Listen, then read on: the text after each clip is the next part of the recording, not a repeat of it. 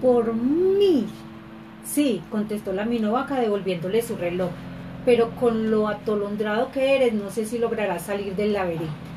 El conejo no se lo hizo repetir, salió corriendo como una blanca exhalación y acto seguido desapareció por una disimulada abertura de la pared vegetal.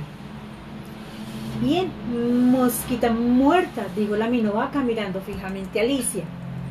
Veamos ahora qué es lo que realmente ignoras. ¿Qué tabla no te sabes?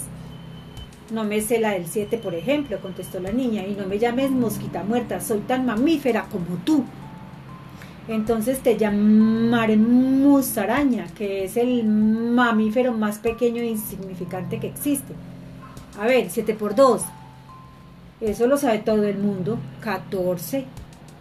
Y 7 por 3 es lo mismo que 3 por 7, 21.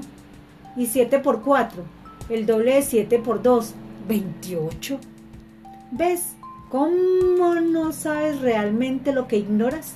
Si es que te sabes, sí que te sabes la tabla del 7. No del todo, replicó Alicia. Por ejemplo, no sé cuánto da 7 por 9. Pero si te supieras la del 9, sí que lo sabrías.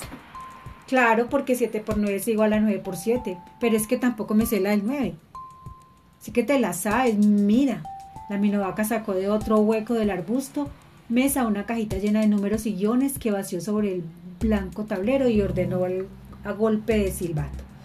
Los guiones se cruzaron para formar X o se yuxtapusieron en signos de igualdad y las cifras ocuparon sus puestos disciplinadamente 9 por 2 18, 9 por 3 27, 9 por 4 36, 9 por 5 45, 9 por 6 54, 9 por 7 63, 9 por 8 82, 9 por 9 81. Faltan 9 por 1 y 9 por, dio, por, por 10. Observó Alicia. No faltan, sobran, explicó la minovaca, porque son triviales. Cualquier número multiplicado por uno es el mismo y por 10 basta con añadirle un cero. Bien, fíjate en esta tabla. Ya la veo, pero me olvidaré de ella en cuanto deje de verla, aseguró la niña.